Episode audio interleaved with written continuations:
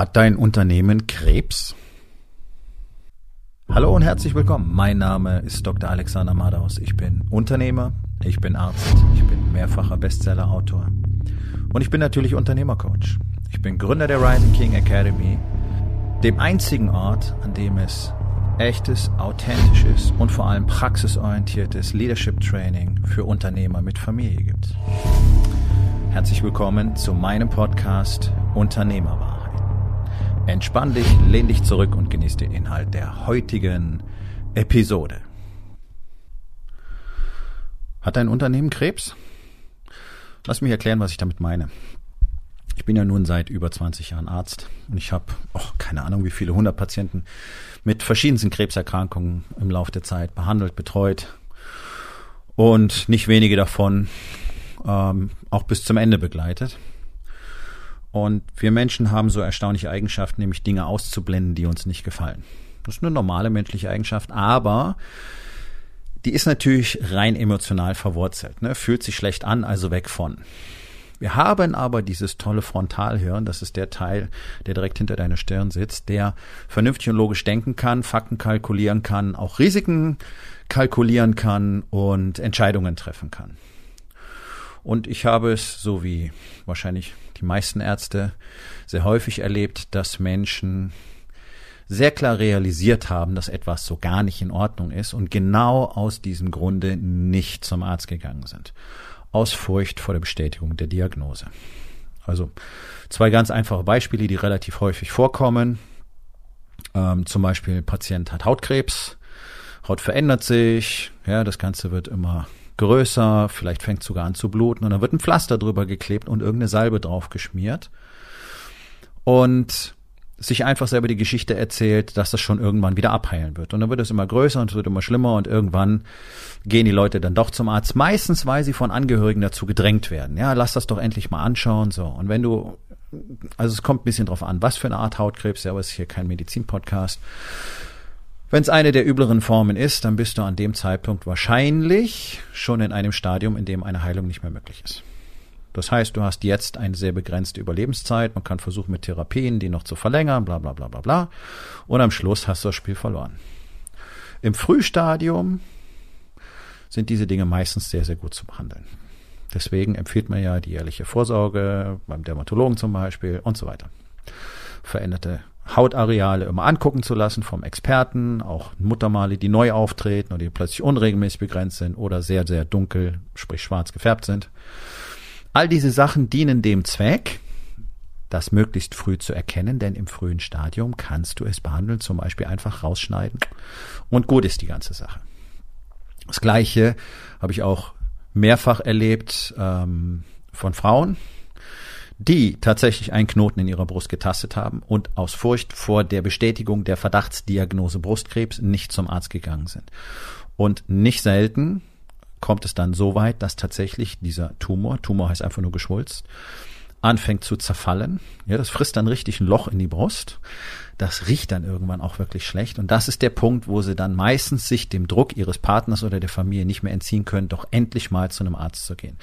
Da ist ganz salopp gesagt, die Sache natürlich schon gelaufen und wir reden vielleicht noch über ein paar Monate Überlebenszeit, wenn überhaupt, ja, in so einem weit fortgeschrittenen Stadium. Warum tun Menschen sowas? Naja, nochmal, weil wir einfach die Realität oft einfach nicht wahrhaben wollen. Das siehst du im Moment auch auf der ganzen Welt, auch in Deutschland, dieses ganze hysterische Klimagekreische und so weiter, obwohl tatsächlich andere belastbare Daten und Fakten verfügbar wären, die diese Panik reduzieren könnten. Und ich will hier auch gar keinen Klimapodcast draus machen und ähm, auf dieses Thema nicht weiter eingehen. Aber auch das ist einfach nur Vermeidung, eine Realität anzuerkennen, die so nicht gefällt, die nicht in das persönliche Weltbild passt zum Beispiel. Und gerade wenn es Dinge sind, die furchteinflößend sind, wie zum Beispiel die Realisation, es ist eine Krebserkrankung.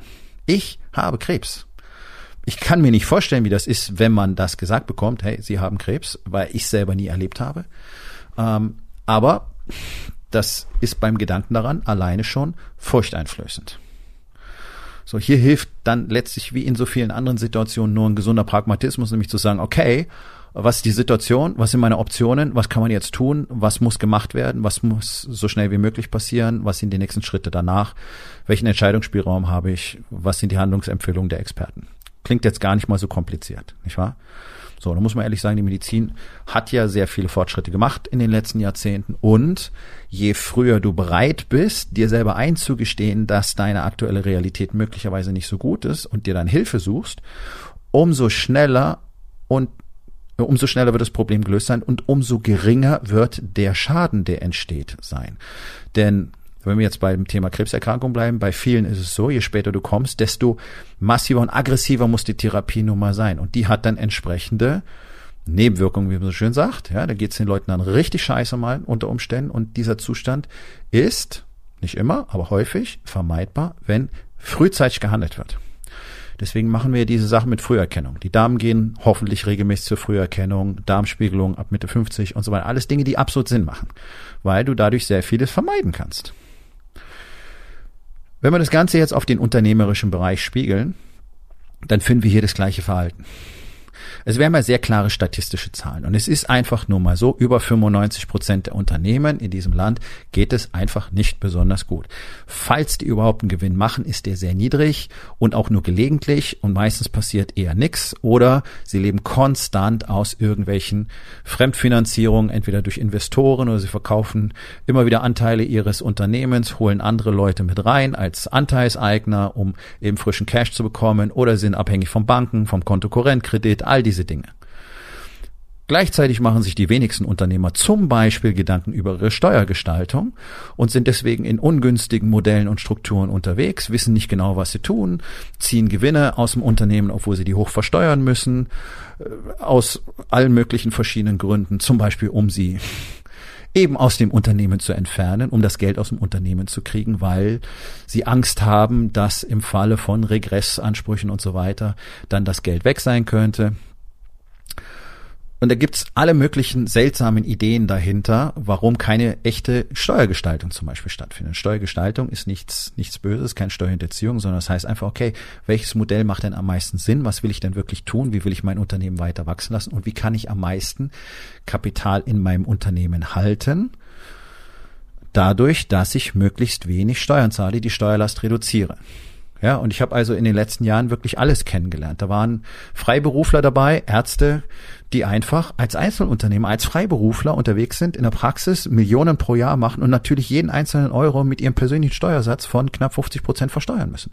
Eine völlig, völlig hirnrissige Sache. Alleine die Gründung einer GmbH für die Praxis würde hier die Steuerlast schon um ungefähr 20 Prozent reduzieren. Und dann haben wir ja den Compounding-Effekt über die Jahre. Wenn du das zehn Jahre lang machst, hast du nicht 10 mal 20 Prozent verloren, sondern deutlich, deutlich, deutlich mehr.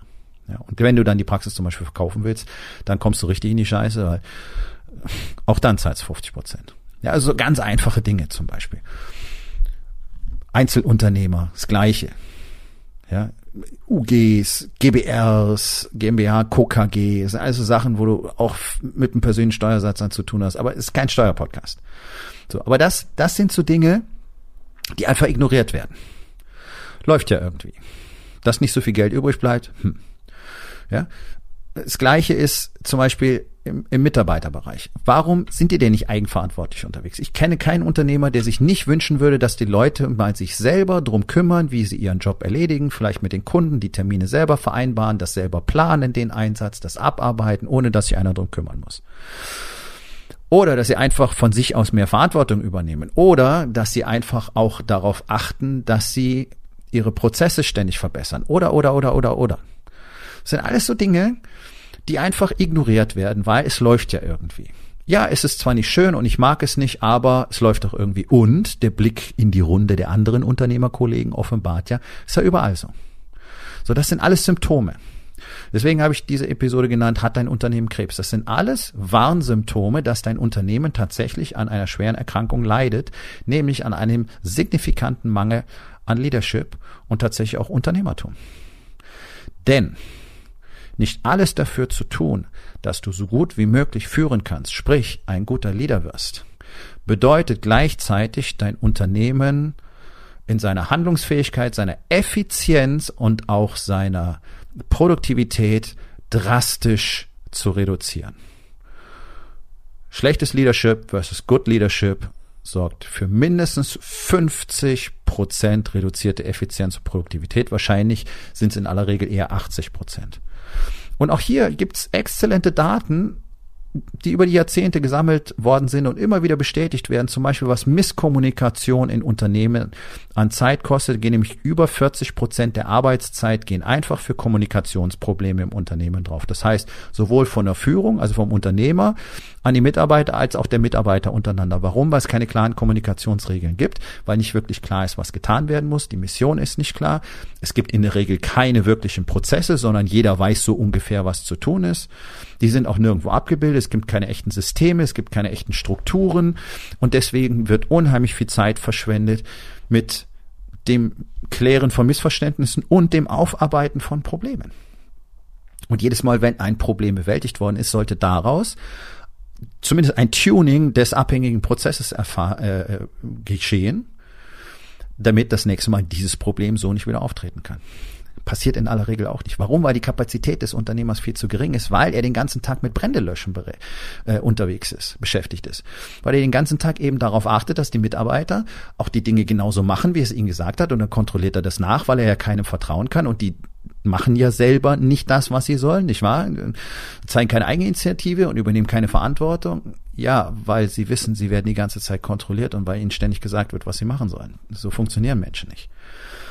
Und wenn du diese Situation kennst, wenn du dir auch wünschen würdest, dass deine Mitarbeiter einfach mal von selbst das wirklich einfach machen, so wie es gemacht werden soll. Ja, ich sag, bring's mal einfach auf den Punkt.